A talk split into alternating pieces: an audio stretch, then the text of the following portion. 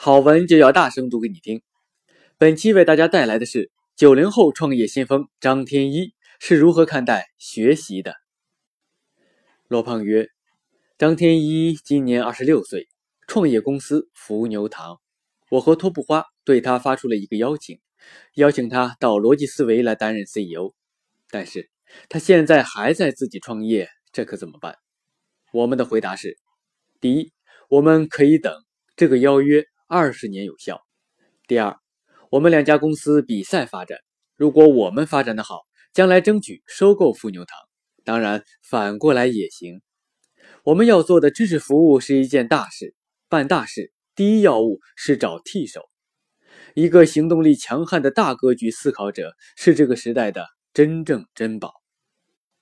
好，下面请听张天翼的文章。上课千万千万不要学知识。作者张天一，来源逻辑思维。二零一六年十一月二十一日，我是一家公司的创始人。出于一种害怕被市场抛弃的恐惧，我曾经进行了大量的商业创业课程的学习。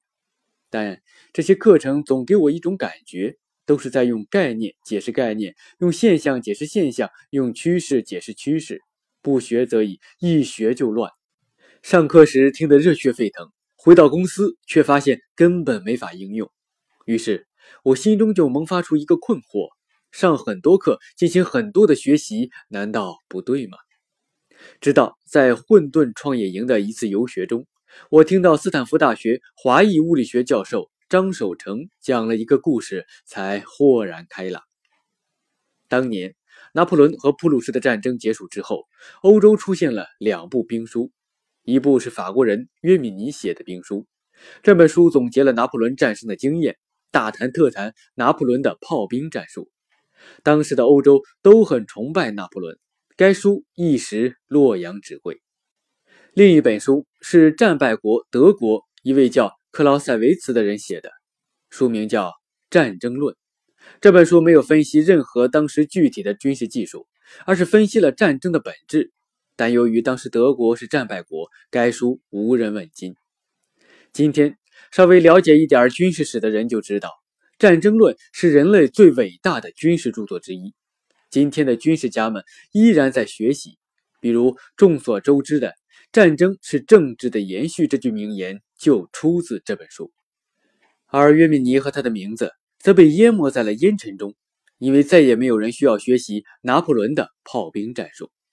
我猛然醒悟，我上的那些商学院案例课，讲的那些某某企业成功经验的书，和约米讲如何用炮，不就是一回事吗？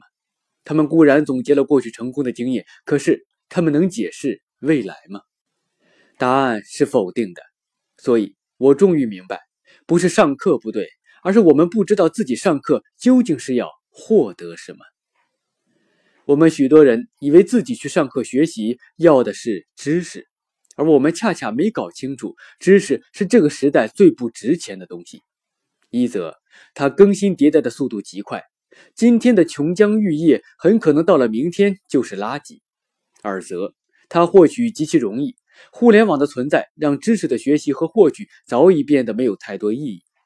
我们去上课学习，真正需要的是洞见 （insight）。洞见这个词儿和知识本质是不一样的，它与某个具体的技能方法无关，但它能帮助我们寻觅事物的本质，它能帮助我们在排山倒海的碎片信息中甄别、筛选出那些真正的珠玉。这就是约米尼和克劳塞维茨的区别，一个讲知识，一个讲洞见，而我们真正需要的，难道不是身边的克劳塞维茨吗？在我看来。李善友教授和他的混沌创业营的课程，就是一套不讲知识、只讲洞见和本质的创业创新课程。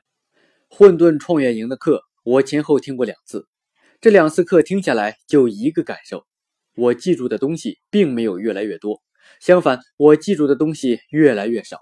每多听一次课，我就忘掉一点东西。第一次听混沌创业营的课，我兴奋地记了十来万字的笔记。学到了大量的新知识。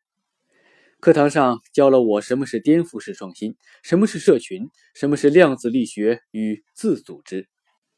听完以后，我激动万分，回去就践行教授的理论，做了伏牛堂自己的社群，用自组织的理论来运营自己的公司，果然也有许许多多的收获。但第二次听课我没有记笔记，我的做法是删除第一次记录的笔记。我想看看两天的课程上完后，我还能剩下什么。最终，我发现当初十万字变成下面的几百个字。第一，世界的真相不是线性增长，而是指数增长，所以用过去的经验来预测未来基本都无效。用教授的话说，世界的本质是非连续的。第二，人依然需要有自己的行为准则，所以我们要找到自己的第一性法则，用它来解释未来。什么是第一性法则呢？我记得历史学者吴思曾经提出过一个原规则的概念。所谓原规则，就是决定规则的规则。比如，吴思发现“暴力最强者说了算”这几个字可以总结人类所有历史现象。李善友教授所讲的第一性法则，大约就相当于吴思所说的原规则。掌握了它，你可以看透所有的商业迷雾。就这么几百个字。在我第二次上完课后，却发现自己的收获远远大于第一次。这一次不再是某个方法的习得，而是段位的提高。这种洞见的习得快感是一种绝妙的超体验。这样的感受，老子在《道德经》里也提到过。原话叫“为学日益，为道日损”，意思就是知识和技能越学会越多，越学越杂乱。而事物的本质和大道，则是越学越少，越学越精纯，越简单。混沌创业营不为学，只为道。男同学说，一定的知识储备还是必要的，而洞见这种看清本质的能力，真的不是学来的。但是能力学不来，本质却可以学到手。好文就要大声读给你听，我们下期再见。